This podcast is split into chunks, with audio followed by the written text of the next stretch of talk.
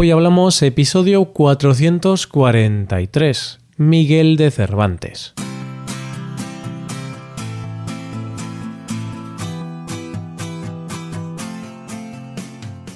Bienvenido a Hoy Hablamos, el podcast para aprender español cada día. Ya lo sabes, publicamos nuestro podcast de lunes a viernes. Puedes escucharlo en iTunes, en Android o en nuestra página web.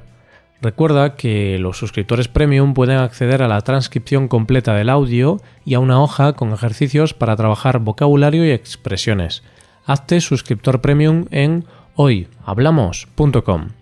Buenos días, querido oyente. ¿Qué tal? ¿Cómo te trata la vida? Espero que bien. ¿Estás preparado para comenzar la semana? Hoy tenemos un episodio más del tema del mes y este mes estamos hablando de españoles ilustres de personas nacidas en España que fueron muy importantes en la historia, que alcanzaron grandes logros en su vida y después de cientos de años de su fallecimiento seguimos estudiándolos en la escuela y aprendiendo sobre su vida. Para el episodio de hoy hemos escogido a Miguel de Cervantes, una de las figuras más importantes de la literatura española. Hoy hablamos de Cervantes.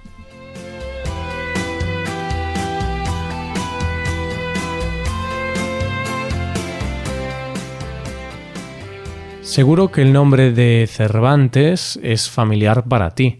Seguro que casi todos lo conocéis o os suena de algo. Quizá te suena por el Instituto Cervantes, ¿a que sí? Pues efectivamente, el Instituto Cervantes tiene ese nombre precisamente debido al escritor. La institución más importante del mundo, en el campo de la difusión de la lengua española, escogió el nombre del escritor español más importante. Tiene sentido, ¿verdad? muy importante, figura más importante, te preguntarás, a ver, ese tal Cervantes, ¿por qué es tan importante? Bueno, pues primero quiero que pienses en el libro más editado y traducido de la historia. ¿Cuál crees que puede ser? ¿Qué libro puede ser el que más ejemplares ha vendido y el que ha sido más traducido? Y me responderás que uno de Cervantes. Pues no, ese libro es la Biblia, el libro sagrado de la religión católica. Pero el segundo libro más editado y traducido sí es un libro de Cervantes. Es el ingenioso hidalgo Don Quijote de la Mancha, libro que conocemos por el nombre abreviado de El Quijote. El Quijote, esta novela publicada en el 1605, se considera la primera novela moderna del mundo ya que innova respecto a los modelos clásicos de la literatura. Un ejemplo de su innovación es la estructura episódica, que responde al propósito del escritor. En cada capítulo cuenta un episodio, una historia, pero todos esos capítulos juntos forman la novela. Así que Cervantes escribió una de las mejores obras de la literatura universal y solo por ese hecho será recordado durante miles de años. Hablemos ahora un poco más del escritor, de Miguel de Cervantes.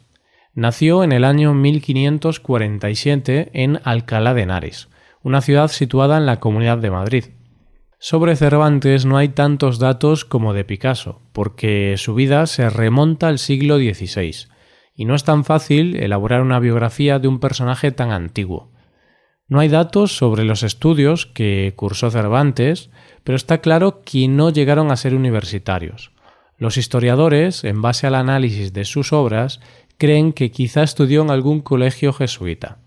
En 1566, Cervantes fue a vivir a Madrid. Allí fue discípulo de un catedrático de gramática en un estudio de humanidades, donde Cervantes crearía algunas de sus primeras obras literarias, dos poesías que incluyó su maestro en uno de sus libros.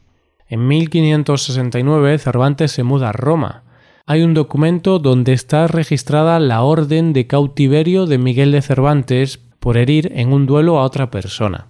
No se sabe a ciencia cierta si este Miguel de Cervantes es el famoso escritor u otro Miguel de Cervantes que justo tenía el mismo nombre, pero lo cierto es que ese podría ser el motivo por el cual el escritor se fue a Italia. Allí, en Italia, leyó los poemas caballerescos de Ludovico Ariosto que años después influirían en el Quijote. Después, en el 1570, Cervantes se puso al servicio de un cardenal, un eclesiástico italiano, pero poco duró esa etapa, porque un año después Cervantes se hace soldado para luchar contra el Imperio otomano en la famosa batalla de Lepanto. En esa batalla Cervantes resultó herido y perdió la movilidad de su mano izquierda, por lo cual recibió el apodo de Manco de Lepanto. Y lo curioso de esto es que mucha gente piensa que Cervantes perdió su mano, o sea, que era manco, pero en realidad solamente perdió la movilidad de la mano, no la mano en sí. Pero claro, el apodo confunde a la gente. De hecho, yo antes creía que Cervantes era manco, pero bueno, siempre se aprenden cosas nuevas.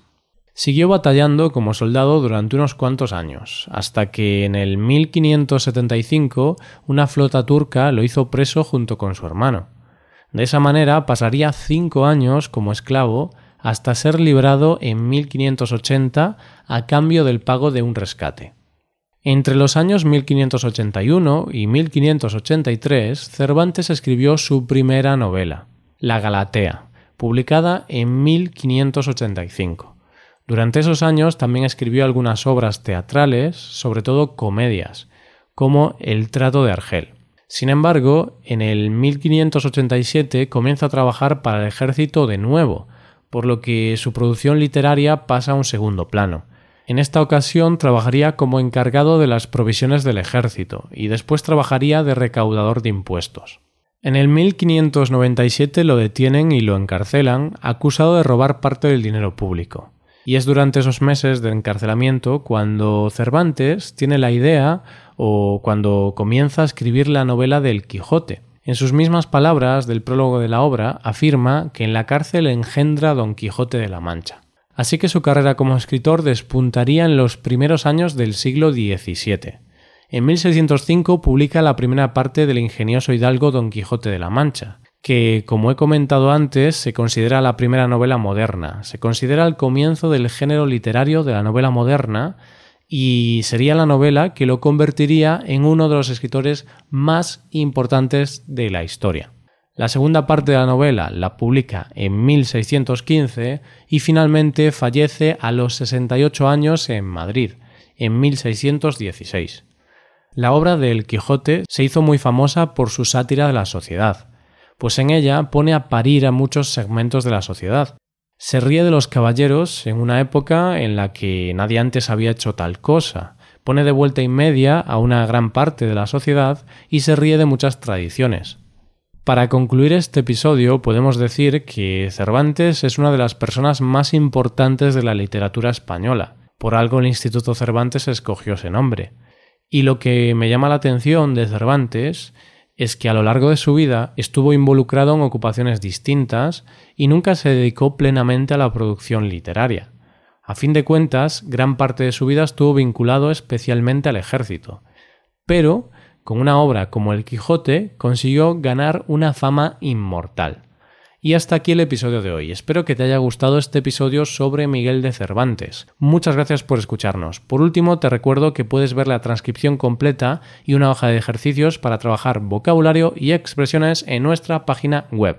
Ese contenido solo está disponible para suscriptores premium. Hazte suscriptor premium en nuestra web hoyhablamos.com. Nos vemos mañana con un episodio de Cultura Española. Muchas gracias por todo. Pasa un buen día. Hasta mañana.